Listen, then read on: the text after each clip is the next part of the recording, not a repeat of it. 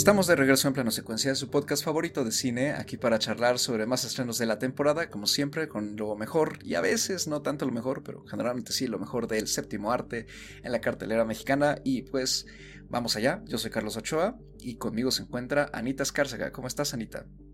Hola, muy bien, muy contenta como siempre de estar una vez más, una semana más con ustedes platicando de cine. Así es, seguimos con nuestra buena racha de programas interesantes, a pesar de que de repente sale alguno que otro que nos hace que queramos arrancarnos el cabello, no como justamente el programa anterior, el de Doctor Strange, pero pues aquí estamos en una sesión más y también, por supuesto, está Andy Saucedo. ¿Cómo estás, Andrea? Hola, ¿qué tal? Muy bien, muy contenta. Eh, siempre es un gusto estar platicando de cine, bueno o malo, y todo lo que nos genera. Y en esta ocasión estamos aquí de regreso con una película de corte independiente que tuvo su estreno, si no mal recuerdo, a finales de marzo, el último fin de semana de marzo, y que actualmente se puede disfrutar ya en la plataforma Movie, ya saben, esa plataforma de la que últimamente también hemos estado comentando y recomendando cosas. Y pues se trata de Swallow, un thriller psicológico que aquí llegó con el nombre de Swallow, la perfección se traga, que es la ópera prima de Carlo Mirabella Davis, un director estadounidense de corte justamente independiente. Está protagonizada por Hayley Bennett, Austin Stowell, Elizabeth Marvel, David Rush y Dennis O'Hare. La película está escrita por el, mismo, el director. Y pues eh, ha causado cierta buena recepción, más bien, ha tenido buena recepción eh, sobre todo en el circuito independiente y en su estreno durante el Festival de Tribeca en el abril, si no mal recuerdo, del 2019. Ya tiene un rato que la película circuló en Estados Unidos y pues por fin llegó a Latinoamérica, tanto como dije, ¿no? En pantalla grande como en la plataforma. Y pues vamos allá, este, Anita, cuéntanos brevemente de qué trata Swallow, por favor. Bueno, pues Swallow eh, sigue la, la historia de Hunter y su esposo al parecer es una pareja de recién casados y pues Hunter se está esforzando muchísimo por tener la vida perfecta, ¿no? Y por darle la vida perfecta a su nueva familia, a su nuevo esposo, sus suegros, que además son gente de mucho dinero y ejercen como mucha presión, ¿no? Psicológica sobre ella para ser siempre perfecta, ¿no? Entonces ella está un poco atrapada como en su papel de, esposa perfecta, mientras lidia con un esposo ausente y con unos suegros bastante abusivos psicológicamente.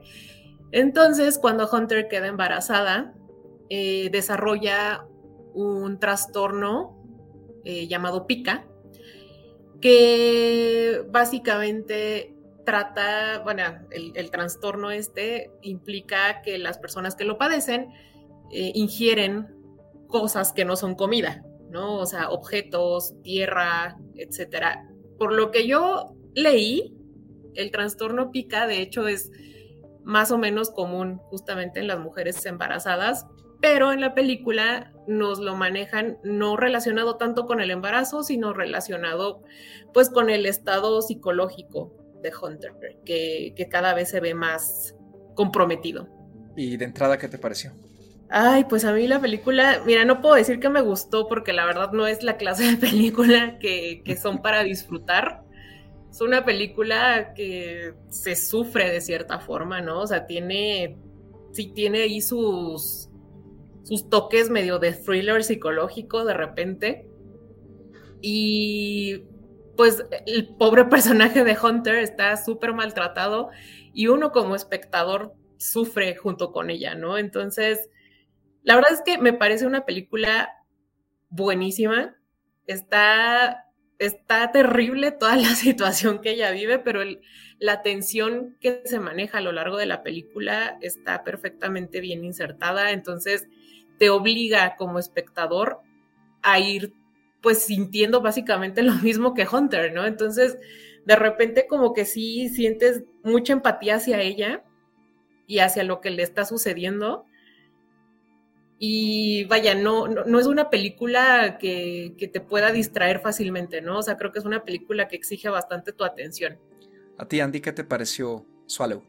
Híjole, estoy como Anita. La verdad es que me gustó. No es algo que se disfrute como tal, por la situación, por la historia, el personaje, pero creo que hay cosas muy interesantes a, desarrollar y hay otras que me dejaron como un poco intrigada y o sea, a veces necesito yo como mayor comprensión, ¿no? De, de las cosas, de, de qué pasa por la mente de las personas, justamente con este personaje tan complejo eh, a cierta forma, ¿no? Pareciera que lo tiene todo y que está viviendo la vida perfecta y se esfuerza por complacer, ¿no? Y, y ella su objetivo lo dice, es que su esposo sea muy feliz y que la ame. Pero al final te das cuenta que, que tampoco era eso, ¿no? Que, que, que algo más había dentro que ella misma no aceptaba, que sí sabía, ¿no? Que sabía pues cosas que, que ella traía cargando y que creía que no eran tan importantes, pero llega un punto en que lo son. Y detonan, ¿no? Mucho de, su crisis y, del momento difícil por el que pasa, en donde su salud mental es la que se ve más desgastada. Pero creo que tiene que ver mucho con, un instinto de, pues de, encarcelamiento, de prisión, de, de sentirse atrapada, ¿no? Como de estar en, en pues, ya lo hemos dicho, ¿no? A veces un poco en, en estas prisiones eh, eh, de, mansiones, de casas con ventanas grandes y que parecieran lugares maravillosos, ¿no? Pero que lo que te está transmitiendo la historia es completamente lo, lo opuesto. Entonces creo que hay muchas cosas, tanto en la parte psicológica como en la parte significativa social que tiene la película y hubo cosas que, que se me pues se, se, me quedaron ¿no? un poco ahí este en el tintero a mí. Sí, yo creo que el tratamiento de esta película y en general como que todo el tema, ¿no? El, el envoltorio de, de, toda la propuesta me parece intrigante. O sea, de entrada el póster. Y creo que la historia que nos presenta de cierta manera es hasta novedosa, ¿no? Y, y yo la, también estoy de acuerdo, o sea, creo que no se disfruta, pero me parece muy sólida en lo que presenta con todo y que también a mí me deja un poquito, no insatisfecho, pero como que me dejó pensando mucho el cómo está armada a partir de cierto punto. Diría yo que a partir de la mitad, cuando empieza a irse hacia otro lado, ¿no? Del esperado. Pero de entrada a mí algo que me, me gustó mucho fue el diseño de producción y todo este color como apastelado que genera una sensación de mucha incomodidad, perturba ver como este estilo minimalista con el que está decorada la casa, pero que al mismo tiempo es muy opulente y que no hace más que resaltar mucho la distancia de la protagonista con su propio entorno, ¿no? Ella claramente no pertenece a ese círculo social. Entonces creo que la construcción del personaje, eh, no solo como está escrito, sino también a partir de lo que la rodea está muy bien planteada y todo lo relacionado con el trastorno creo que también es parte de eso, no sé, que genera esa incomodidad, esa intriga y al mismo tiempo una especie de fascinación que creo yo no termina siendo morbosa. Creo que si algo le, me gusta de la película es que no termina yéndose hacia ese punto, no se siente explotativa y tampoco busca exponerlo como como si fuera una pues una locura, ¿no? Creo que sí lo trata con cierta delicadeza. He leído comentarios por ahí de que de que no, que la película trata el trastorno de la pica como si fuera algo muy muy desagradable y como que con falta de empatía. Digo, claramente depende de, las experiencias de cada espectador, ¿no? Este, pero a mi punto de vista no, no es tanto así. Me gustan las actuaciones, me gusta la dirección, me gusta cómo va progresando la película hacia ese cambio de tema y en general creo que es una propuesta pues muy valiosa para los estrenos de este año. ¿no? Me alegra que haya llegado a, a, cine y que esté ahorita en una plataforma, a pesar de que ya tiene pues, casi tres años ¿no? de, que, de su existencia. Y creo que es este tipo de cine que también vale mucho la pena explorar y que si bien no es tampoco 100% digamos de corte de autor ya digamos eh, la, la, etiqueta que no nos gusta, ¿no? De arte, por así decirlo. Pero y tampoco es cine comercial, creo que sí tiene buenas propuestas y además ejemplifica que el director detrás de ella tiene un talento notable y que creo que a mí me gustaría seguir viendo qué más nos puede dar él en, particular. Pero sí, creo que lo que más me resalta sobre todo es la ambientación y el diseño de producción. ¿A, ti qué te pareció, Anita, todo eso? Sí, no, yo creo que la, misma decoración de la casa, ¿no? Los colores, que, vemos todo el tiempo en las ventanas, en este paisaje desolado que se ve hacia afuera, ¿no? Porque además parece que la casa está en medio del bosque y que no tiene ni vecinos. O sea, es, es, estéticamente muy bonita, ¿no? La casa es, dices, wow, qué padre, qué opulencia. Pero al mismo tiempo te da esta vibra como un poco como lo que platicábamos en su momento con, con la película de la princesa Diana, ¿no? Que, te hace sentir como una claustrofobia esta casa. Y, finalmente parte de, todo el diseño de producción me parece muy bien realizado justamente porque todo esto va aportando pues a esta locura, ¿no? Que se va desarrollando, a toda esta tensión psicológica que, que se va desarrollando, encrechendo en la película hasta llegar al punto ya en el que pues tiene que escapar o, algo horrible va a pasar, ¿no? Entonces, me parece que está muy bien realizado en ese sentido. Todas las cuestiones técnicas de la película a mí me parece que están muy bien llevadas y muy bien logradas, justamente porque todo va aportando, ¿no? A este elemento psicológico que va atrapando también al espectador. Entonces, es una película que no nada más se vale ni de su guion ni de sus actuaciones, sino de un todo. Y a mí eso me gusta mucho en una película, ¿no? O sea, creo que finalmente es explotar al máximo todos los elementos y todas las herramientas que te dan el hacer una película, lo que implica el cine. Entonces, cuando está perfectamente bien llevado todo, pues tienes una historia perfectamente redonda y tienes una película perfectamente sólida que va sumando a que pues la historia tenga, tenga el éxito que pueda tener o que al espectador le dé esa, esa parte en la que dices, híjole, la película me hizo sentir así y así y así, ¿no? Cosa que no cualquier película logra. Entonces, me gustó muchísimo eso también, incluso en, cuanto a los sonidos, es una película muy silenciosa, es una película que tiene como banda sonora un par de canciones, pero no tiene como una música de fondo, no tiene realmente un, soundtrack que tú estés escuchando todo el tiempo. Entonces, incluso este sonido, este silencio resulta ensordecedor en esta casa totalmente claustrofóbica, ¿no? Y además se acrecenta mucho con la manipulación que vamos viendo que sufre el personaje, ¿no? Porque todo lo vemos a partir de los ojos de ella. Entonces creo que la forma en que transmite la agresión también la sentimos como espectadores. Y fíjate que también algo que me gusta mucho es la manera en la que está escrito el personaje de Hunter, porque no es una víctima fácil.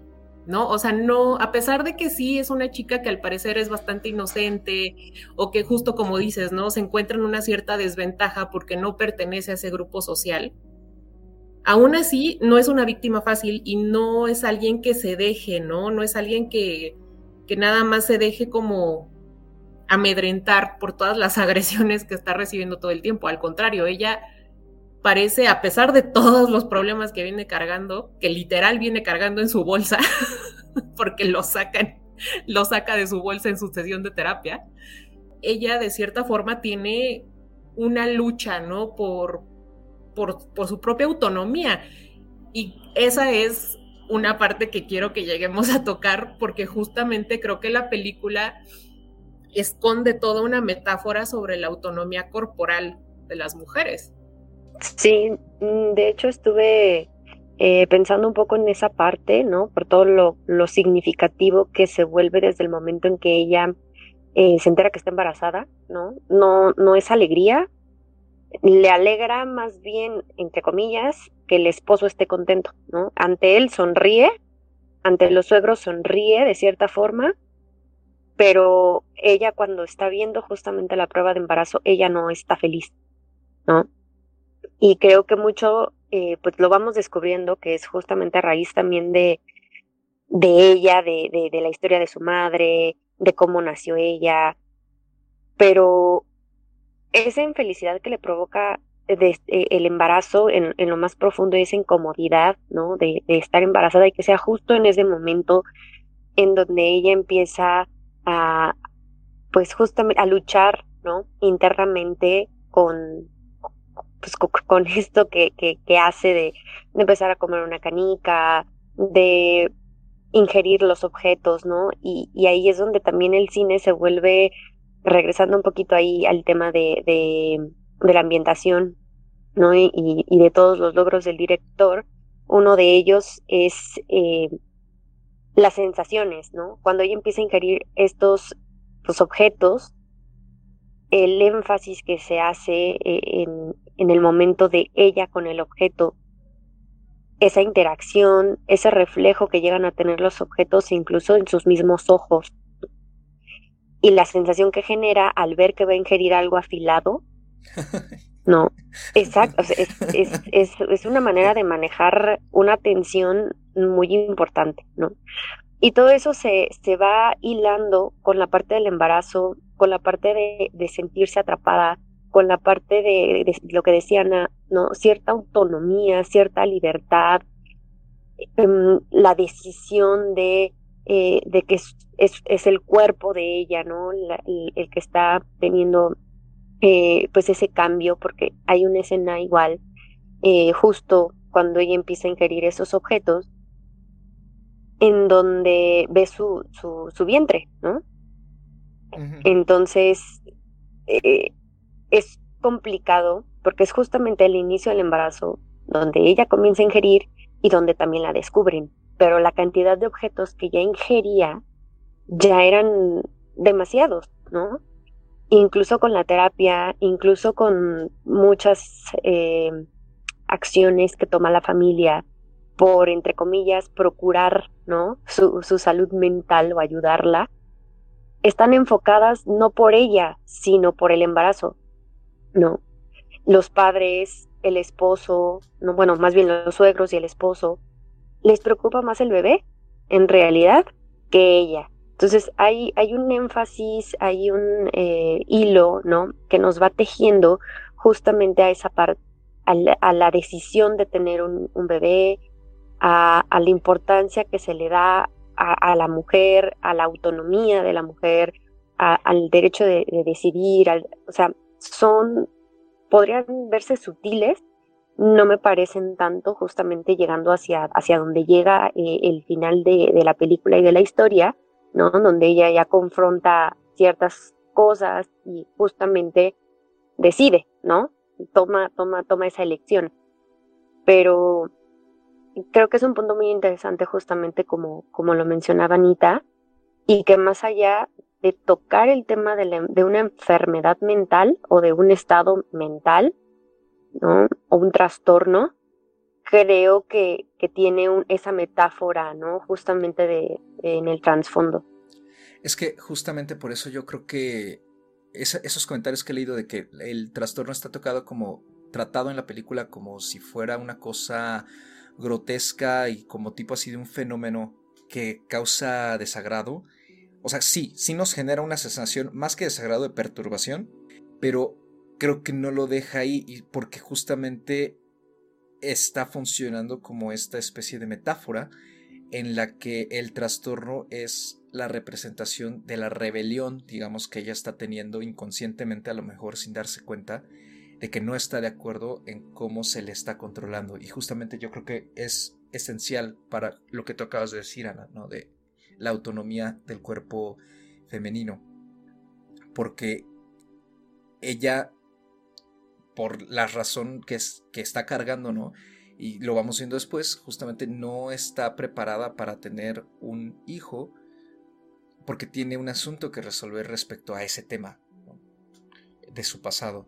Y creo que en ese sentido a mí la película, la primera vez que la vi, me dejó una sensación muy extraña y creo que es porque aquí sí, a diferencia de otras que hemos comentado recientemente, aquí sí siento yo que hay una subversión y un ligero irse por un lado que no se esperaba, porque yo empecé a sentir que la película estaba siendo construida de tal forma que iba la confrontación, yo esperaba que fuera con, con el esposo y con los suegros, y que se diera en la casa, ¿no?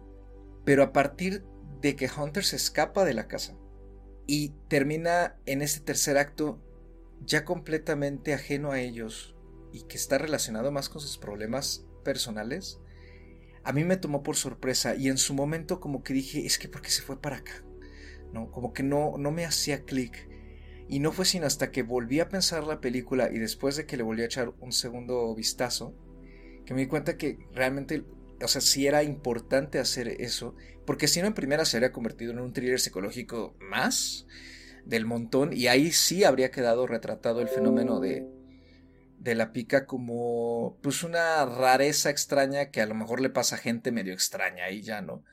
Pero que el hecho de que sí haya una construcción psicológica más allá en el personaje enriquecía mucho la historia y sí daba a entender eh, a su manera justamente eso, ¿no? de la represión y la presión a la que están sometidas las mujeres y que además a veces eso viene ya de, de, las experiencias propias, ¿no? Que en este caso pues es que Hunter es el resultado de una violación y que eso a ella le ha afectado toda su vida, ¿no? Entonces sí creo que me gusta ese, esa, ese acercamiento que tiene la película con toda la temática. Le da una cierta sensibilidad que creo yo hace que no se convierta, por ejemplo, en algo de horror en el que las escenas que más causan cosa, pues simplemente sea para generar morbo.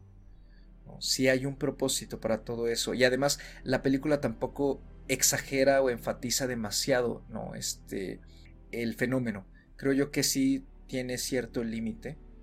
Y no es como que estamos viendo cómo se va tragando cosas cada cinco minutos, ¿no? O sea, lo va controlando. Entonces, me, me gusta que deja respirar entre la cortina, digamos, entre el telón, deja pasar poco a poco los temas que si quiere tocar la película, al grado de que al final justamente se siente como una liberación.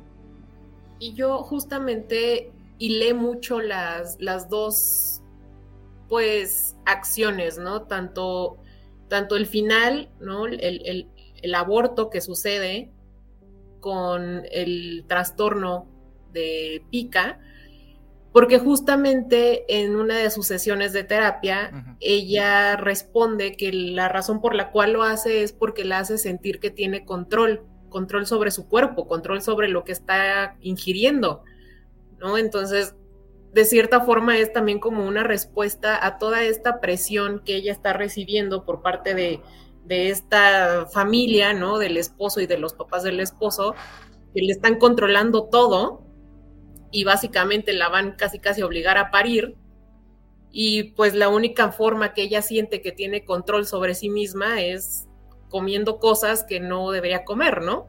Entonces, creo que desde ahí se va hilando bastante esta, pues este tejido, ¿no? Esta conexión que hace de una cosa con otra que tienen que ver con, con el control sobre ella misma y con, con la autonomía de su propio cuerpo y como dice Carlos, ¿no? Se vuelve muy eh, subversivo en, hacia, hacia la recta final. Y me gusta que hay incluso una parte crítica, ¿no? Que es esta parte egoísta que tenemos los seres humanos y que ya más o menos yo mencionaba, ¿no? Porque los padres, bueno, los suegros y el esposo están mucho más preocupados por el bebé que por ella, en realidad y se comportan de una manera muy egoísta, ¿no? Justamente él es como de, ay, no puedo batallar con esto, ay, cómo sufro, ay, qué situación tan, tan, o sea, la, víctima es él, ¿no? O sea, le dice a su mamá, tú habla con ella porque yo no puedo lidiar con esto, o sea, y, y, y buscan la forma de, de, de seguirla sujetando, de seguirla controlando, ¿no? Contratándole a alguien que la tenga vigilada, alguien que haga las cosas por ella, porque, ay, pobrecita, a lo mejor el cocinar la estresa y volvemos a, la super, a, lo superficial, volvemos al egoísmo, volvemos a, a, a, este ambiente tradicionalista también, ¿no? Si, si lo quieren ver así, y creo que esa es una metáfora que también usa la película, a pesar de que está situada en algo pues, contemporáneo, ¿no? ¿no? Aunque no nos digan el año, según yo, eh, toda esta ambientación que ya mencionaban, la parte del diseño de producción, los colores, el cómo está vestida ella, el cómo está adornada la casa. Eh, es el prototipo también de estas películas y series de los 50, 60 de, de, del ama de casa que esperaba al esposo y que lo hacía feliz y que le, lo recibía con un besito en la mejilla y cuando llegaba en la noche con sus amigos eh, ya tomados después de la fiesta, este bajaba en pijama y los recibía, ¿no? O sea, tiene mucho de ese de ese tono, ¿no? Y que se vuelve parte de la crítica de, lo tradicionalistas que, seguimos siendo en, muchos aspectos, eh, de lo conservador, del egoísmo, ¿no? Y, de cómo se trata justamente a la mujer, ¿no? Para él, eh, en este caso, lo importante era el hijo, lo importante era tener alguien en casa, ¿no? La esposa perfecta, que, le preparara la comidita, que estuviera ahí, que se callara, que se comportara en la mesa, porque cuando hacía un ruido extraño o cuando quería contar algo, la interrumpían, ¿no? Es, eso, eso me queda muy grabado. Eh, la parte cuando él les avisa que está embarazada y posteriormente van a una cena y pues están hablando como de justo anécdotas y él comenta algo sobre ella y ella se siente muy incómoda, pero él quiere que lo cuente. Y cuando empieza a contarlo, la interrumpe y empiezan a hablar de trabajo. Es minimizar, ¿no? A, una persona y justamente eh, el, ese control se, se traslada al, con la terapeuta. O sea, el hombre amenaza a la terapeuta para que la terapeuta le diga santo y seña de lo que se habla en las sesiones, eh, porque pues él es el que está pagando el dinero, ¿no? Y, justamente volvemos al sentirse dueños de las personas, a la parte egoísta, al estoy sufriendo mucho porque cómo me puede estar pasando esto a mí, ¿no? Cuando en realidad pues la que tiene un problema y, y la que pues de verdad está sufriendo pues es Hunter y no él, ¿no? Entonces son, son detalles a lo mejor Mm, lo decía yo, un poco sutiles, aunque no lo son así, están muy a propósito y son claros, pero que parten también eh, de, una cierta crítica, ¿no? Y que el director sabe manejar, sabe insertar y sabe llevar hasta el final de la película. Sí, y además creo yo que parte de esa crítica es que tú mencionas, Andy, es justo que te hace reflexionar respecto a que lo que quizá tú consideras como solución para una persona no es la solución para esa persona. No sé, porque aquí eh, la familia y, bueno, sí, sí, pues la familia del marido y él estaban considerando todo a partir de lo que les convenía a ellos, de lo que para ellos era lo correcto o lo que para ellos iba a resolver el problema, pero en ningún momento le preguntan a ella qué le pasa, por qué le pasa, si es que ella siente algo, si es que no siente algo, y si lo que le están imponiendo está bien o cómo se siente ella al respecto, ¿no? Entonces, eh, no, no tienen la empatía ni el tacto suficiente justamente para acercarse con ella y ver si lo que ellos le proponen le funcionaría a ella, ¿no? Y al ver que no, entonces preguntarle qué es lo que ella necesita. Y creo que eso siempre hay que recordarlo, que a veces hay que eh, escuchar a los demás y preguntarles qué necesitan, porque uno cree saberlo, pero no necesariamente porque nos haya funcionado o creamos que es lo correcto o lo que se suele hacer, significa que a esa persona le vaya a funcionar. Entonces también ese comentario justamente eh, que tú haces sobre el control y la pues dejar ser a las personas en ese sentido me parece que es un componente muy importante y por supuesto que se hila con lo que comentas tú Ana sobre la autonomía del cuerpo algo más o yo solamente reforzar esta parte que, ya se mencionaba del director para hacer pues un debut. Hemos hablado aquí de varios eh, cineastas debutantes, unos eh, con propuestas muy interesantes que necesitan como justamente desarrollar un poquito más el estilo, em, tienen buenas ideas, buenas propuestas, ¿no? Pero justamente puede haber algunas carencias en términos de guion o justamente eh, en la dirección, ¿no? Creo que en este caso, eh, ya mencionabas tú, Carlos, algunos puntos eh, en torno a la dirección y a mí me gustaría solo reforzar que, me parece que, como debut es un buen debut, ¿no? También es alguien con muy buenas ideas, ¿no? Y sobre todo, como tú dices, no, no fue hacia lo seguro, ¿no? O, hacia lo tradicional de confrontar a, Hunter con la familia, ¿no? Sino de llevarlo un poco más allá, un poco más profundo, hacer esta metáfora, hacer este trasfondo de crítica, eh, los elementos que, que, tuvo que insertar tanto visualmente como, como este sonido de, de silencio, ¿no? Que, es, que lo es así, es un silencio eh, que mencionaba Ana, y poder acentuar justamente la tensión en las partes en donde se tenía que, hacer para generar todas estas sensaciones. Entonces, si es un trabajo, una propuesta buena, es eh, tener una visión ¿no? de, lo que se quería hacer y como primer trabajo a mí me parece muy bueno. Entonces, como, como dices, dan ganas de, ver un poco más de, qué puede lograr, de qué puede hacer y de qué otras propuestas justamente, si no iguales o en el mismo género, ¿no?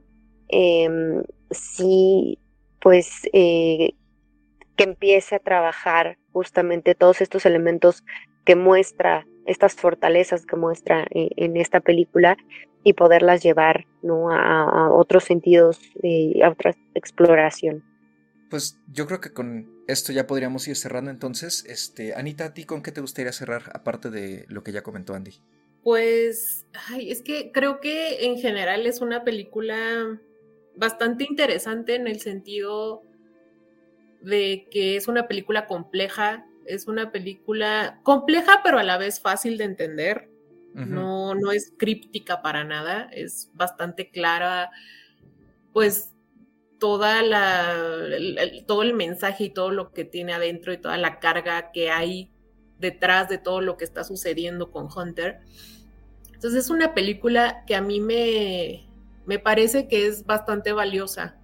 Vale mucho la pena verla, vale mucho darle una oportunidad, porque sí, sí me parece que tiene un alto valor cinematográfico por todas las cuestiones que ya mencionamos, con todos los elementos técnicos, visuales, musicales, auditivos que tiene, más allá, a pesar de que las actuaciones son muy buenas, pero todavía más allá de eso, ¿no? O sea, es una película que sí está muy completa y muy bien hecha. Y creo que vale mucho la pena verla, justamente por eso, porque tiene, tiene todos estos elementos que, que componen a lo que es el cine, ¿no? Y, y creo que por este tipo de, películas es que uno se acuerda de lo que es o lo que debería ser una película, ¿no? O sea, una película no, es nada más una historia, una película no es nada más una actuación. Lo hemos mencionado cuando hablamos, por ejemplo, de la premiación de los Oscars, ¿no? O sea, todos estos premios a lo técnico existen por una razón, ¿no? O sea, tienen que existir y tienen que ser importantes precisamente porque son una parte fundamental de lo que finalmente uno como, como espectador percibe, aunque uno no sea experto.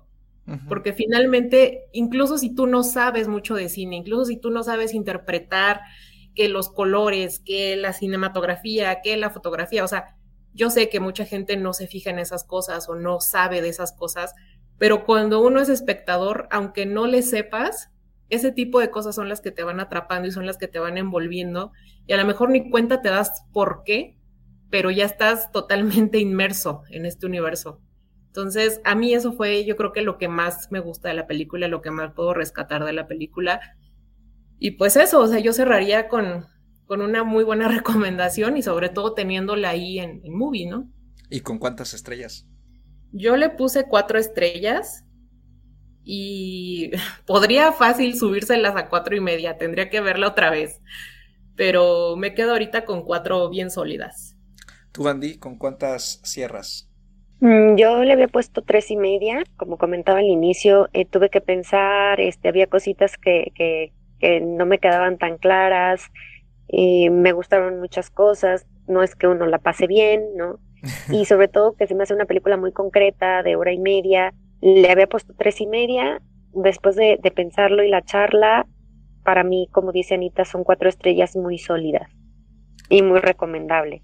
Yo me quedo con lo mismo, cuatro estrellas solidísimas, o sea, estoy igual que tú, Andy, quedé con una sensación muy extraña después de verla, pero el pensarla justamente y el darte cuenta, ¿no? De qué es exactamente lo que está, está tratando de decir, me parece que está muy bien llevado. Y creo que tú lo has resumido muy bien, Anita. O sea, no es una película súper compleja, pero creo que tampoco es simple.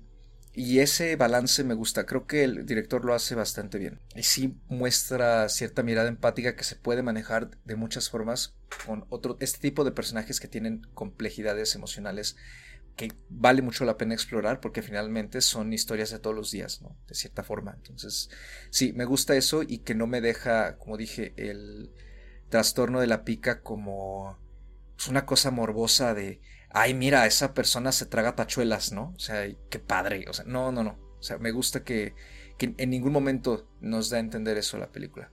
Entonces, yo lo aprecio mucho y sí, cuatro estrellas sólidas. Creo que también es un estreno muy notable en general de lo, de lo que hemos visto en el año y me gusta que este en particular destaque por todo lo que ya comentamos aquí de su estilo y de su historia.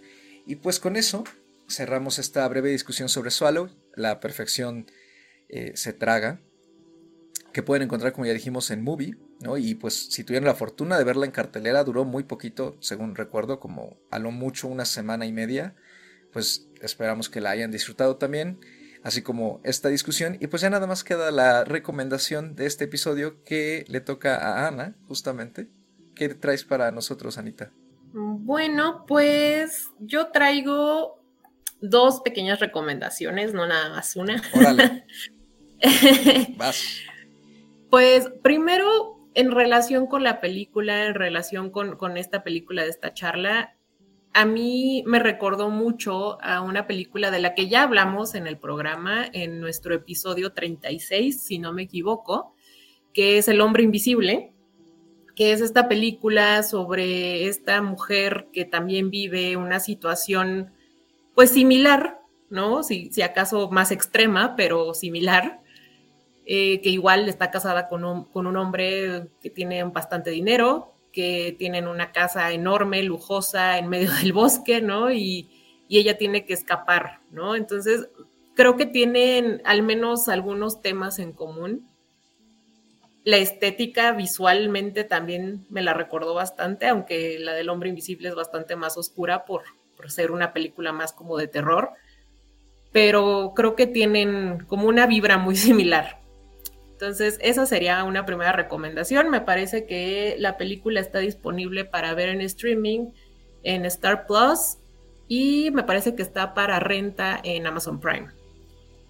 Y mi segunda recomendación, ya que hablamos de Movie, de esta maravillosa plataforma que nos ha traído tan buen cine, es una película inglesa que se llama Pride, Orgullo, es una película dirigida por Matthew Warchus y trata eh, sobre un evento histórico real en la época de Margaret Thatcher en Inglaterra, en donde está por la época de la marcha del orgullo gay, se junta con un movimiento social del sindicato de mineros y los mineros están buscando pues apoyo económico para sus familias y casualmente los únicos que están como muy involucrados en, conseguirles el apoyo es justamente la comunidad LGBT. Y pues hay obviamente un choque pues cultural, no sé si llamarlo cultural, social, porque pues obviamente los mineros tienen todo este bagaje, ¿no? Del hombre macho, eh, proveedor de su familia, cómo va a ser posible que van a recibir ayuda de, la comunidad LGBT, ¿no? Entonces hay ahí cuestiones sociales muy interesantes y pues es una película además muy bien hecha, es una película que vale muchísimo la pena ver. Y pues bueno, además yo la quería recomendar porque pues justamente estamos en el mes del orgullo, entonces es un buen momento para verla, para echarle un vistazo. Iniciando el mes, justamente, y sí, creo que es una, una muy buena recomendación. Así que pues ya lo tienen ahí, ¿no? Pride y El Hombro Invisible en diferentes plataformas. Una de ellas Movie, que ya parece ser que aquí estamos siempre recomendando la plataforma, pero es que la verdad, eh, denle una oportunidad a Movie. O sea, tiene últimamente un catálogo en general, siempre lo tiene, pero Llevan dos meses aproximadamente el que el catálogo diario que suben está genial. Han subido muy buenas películas de todo tipo, de varias partes del mundo y que de una u otra forma han salido galardonadas y recomendadas por crítica, por audiencia. Entonces creo que vale mucho la pena agarrar una de sus promociones si es que quieren simplemente probarla por primera vez.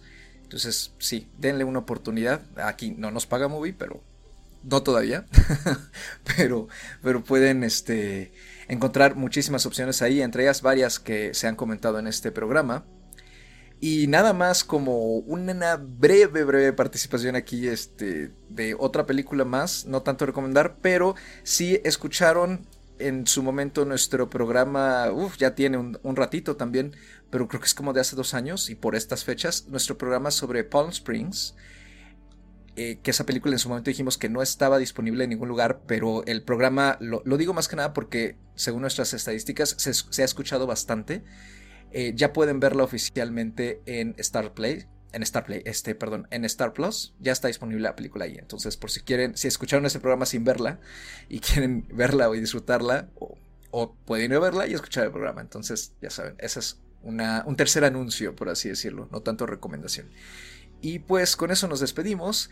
¿Dónde nos pueden encontrar, Anita? ¿Dónde te podemos encontrar?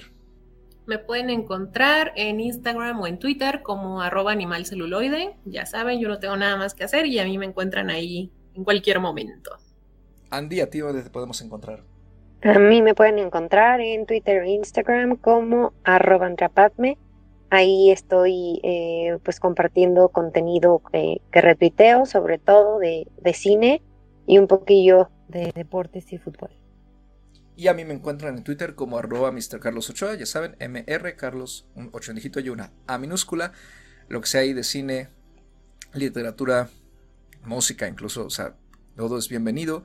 Y pues como siempre este programa lo pueden encontrar en cualquiera de sus plataformas de podcasting preferidas. Cuídense mucho, disfruten de la oferta que hay en casa, ya saben, o si no en cartelera, ¿no? Vamos a seguir aquí charlando de más cositas. Se nos viene Top Gun Maverick, ¿no? Para nuestra siguiente emisión. Y pues nos escuchamos justamente en ese programa. Hasta la próxima.